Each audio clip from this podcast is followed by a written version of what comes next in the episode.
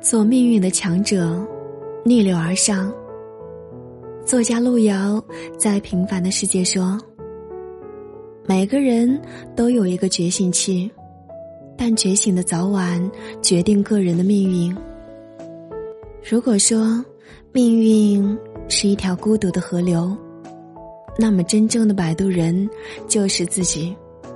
逆境是一所完全自修自悟的大学磨难。”对于弱者是走向死亡的坟墓，对于强者却是生发壮志的泥土。《瓦尔登湖》中有这样一句话：“一个人怎么看待自己，往往暗示着自己的命运。你若认为自己注定倒霉，那你就会失去了翻身的勇气。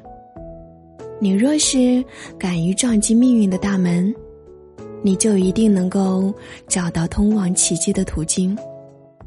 嗨，我亲爱的陌生人，千万不要局限于他人的眼光和评判中，你一定要把自己当回事儿，要拿起画笔去创造属于自己的画作。余生，请你不要轻易去认命，一定要去改写命运。